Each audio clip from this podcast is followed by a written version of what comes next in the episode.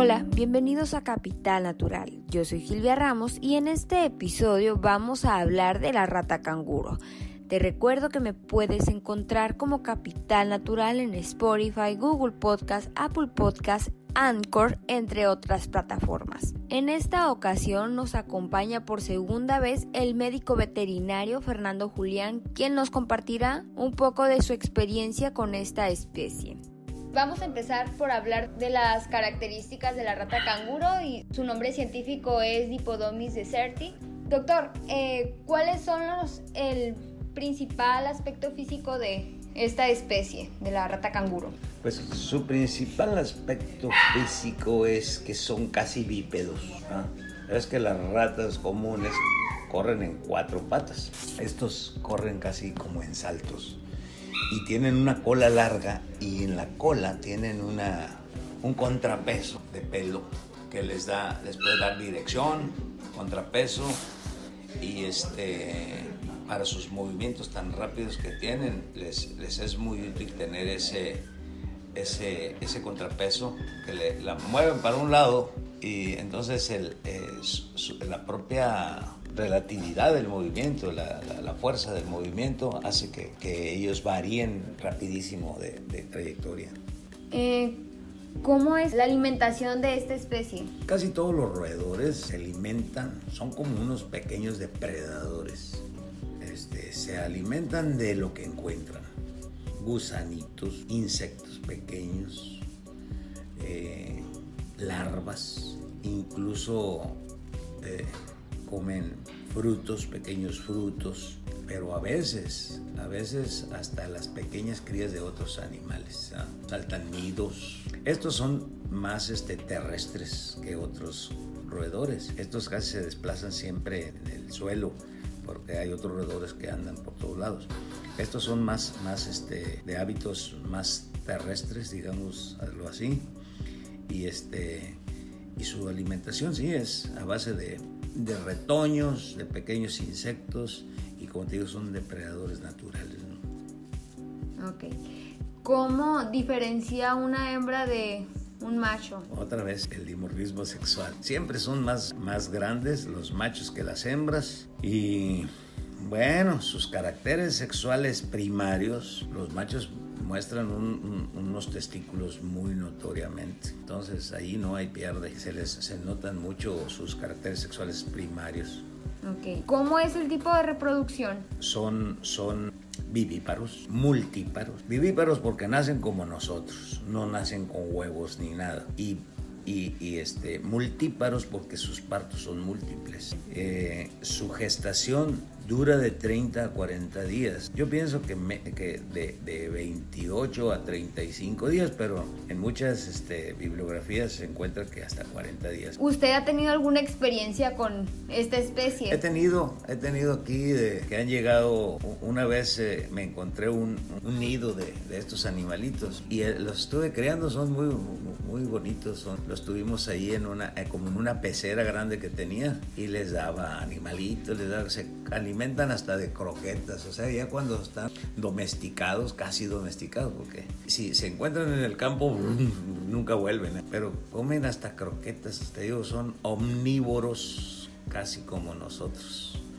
Ellos este, en, libertad son casi insectívoros, pero en, en cautiverio son si les das un pedazo de jamón se lo comen o si les das un pedacito de carne se lo comen, pero con croquetas puedes mantenerlos. El tiempo que usted tuvo esta especie, encontré que es una especie que busca calor. Sí, sí, este, cavan sus madrigueras bastante profundo para el calor que, que, se guarda en el, en el suelo les sea benéfico, incluso ellos para para sus crías los tienen súper protegidos y con propio pelo de ellos o, de materias, este, ramas secas, cosas así, hojarasca, con ellos para generar calor. Conservan y, se reproducen mejor en el calor. ¿Cómo cuánto tiempo de vida tienen aproximadamente? Fíjate que en esto no estoy seguro. Yo creo que unos dos años, cuando mucho han de vivir. No, yo creo que no, no, no, hay unos ratoncitos de estos muy, muy longevos, la verdad. porque pues son demasiado frágiles, pues 180 gramos. Eh, su, metabolismo es rapidísimo, o sea, necesitan alimentación constante. entonces, así como su metabolismo es rápido, así también es su ciclo de vida. Ah, ok. En la cuestión, ahorita hablábamos de que usted tenía una como mascota, pero... Un montón. Un montón. pero se ha visto que es una especie meramente silvestre. ¿Es fácil tenerla como mascota o que se adapte? Ellos se adaptan a todo, ¿no? Pero, pero yo los solté porque huelen, este, e, era un compromiso estarles dando de comer y limpiarles y todo eso. Entonces yo los, los volví a llevar al campo y los solté. Además se me hacía muy cruel que estaban ahí nomás encerrados, ¿verdad? y, su vida es, por su mismo metabolismo, necesitan movimiento. Parece ser que tienen un tiempo de hibernación, ¿eh? no, no, estoy muy seguro, pero casi todos los animales de los desiertos tienen un, cierto tiempo de hibernación. Entonces, aquí cómo le iban a hacer cuando están este, en, cautiverio es, es difícil. ¿Usted cuando obtuvo esta rata? ¿Cómo la consiguió? Eh, eh, estábamos eh, escarbando y encontramos un, nido y ahí venía una mamá. Entonces, este, pues agarramos un montón de animalitos y, ahí los tuve y crecieron y, y, se me hace que hasta la mamá se murió pronto. Y pues no sabes las causas, desgraciadamente les puedes dar todos sabemos rudimentos sobre sus hábitos, no, no, no, toda la gente, solamente los zoólogos que se dedican exclusivamente a eso pueden llegar a conocer completamente sus hábitos y sus este, enfermedades. Y, y, casi siempre se hacen en comparativos, ¿verdad? Ah, si este, esta especie es parecida y sufre esta enfermedad, es probable que esta también. Entonces casi en todas las especies ocurre eso de la, Así, así logramos domesticar también a las gallinas y todo eso, ¿no? Por comparación. Y entonces, bueno, pues estos no vuelan mucho, ¿eh? pues les cortaba primero las alas. o sea, todo se fue adecuando y así, así esto. Este, yo pienso que por comparaciones se van este, creando ya una idea real de una especie. Y entonces, en este caso, si conoces otra especie que, que sea más fácil de tener en cautiverio, con esa se basan para hacer diagnósticos de otros.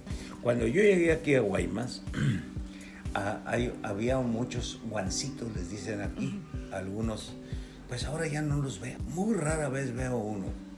Hubo una inundación aquí con un ciclón que dejé de ver, después de eso dejé de ver muchas especies, incluso dejé de ver liebres, hay, hay, hay este, calamidades que les afectan, las heladas por ejemplo, las sequías, los depredadores humanos también, eh, por supuesto que han de tener plagas entre ellos, enfermedades. Entonces, pero como te vuelvo a repetir, la, el depredador más este, artero que hay es el humano.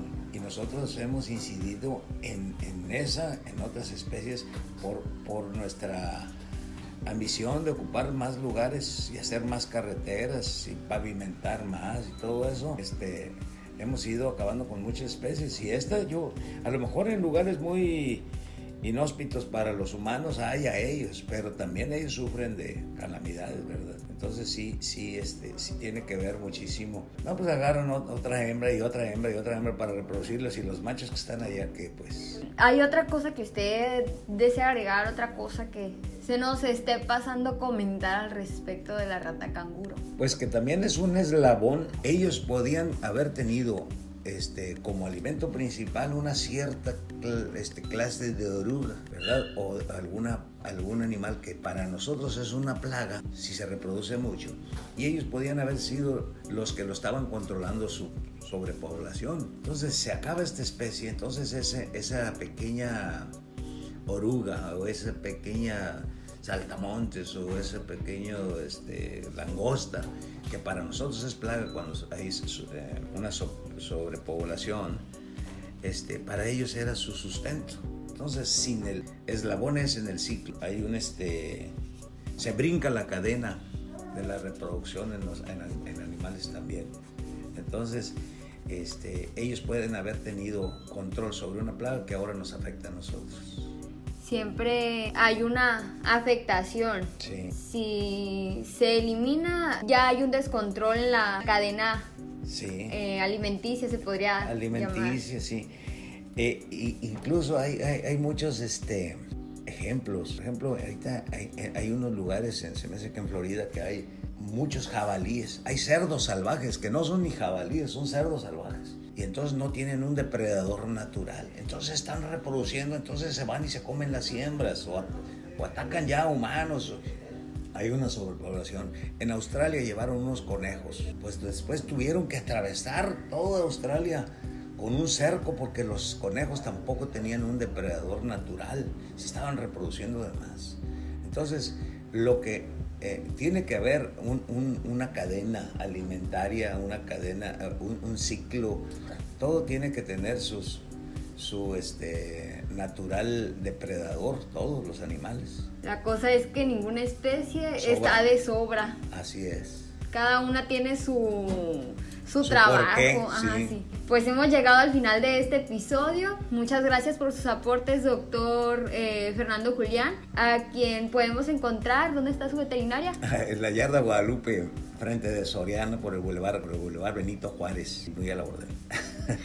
Muchas gracias. Aquí sirviendo desde hace cuántos años. Pues hace 42 años, bueno, en 1977 salimos de la universidad, así es que ya 42 años, me hace 43 años. Bastante tiempo al servicio. Eh, van a ser 43 años.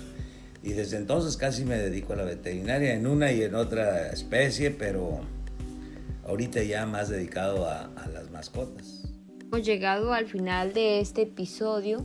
Muchas gracias por sus aportes al doctor Fernando Julián, por acompañarnos, por darnos sus conocimientos y a ti por acompañarnos hasta el final de este episodio. Te recuerdo que me puedes escuchar como Capital Natural en Spotify, Google Podcast, Apple Podcast, entre otras plataformas. Te espero en el próximo capítulo. Hasta la próxima. Yo soy Silvia Ramos y esto es Capital Natural.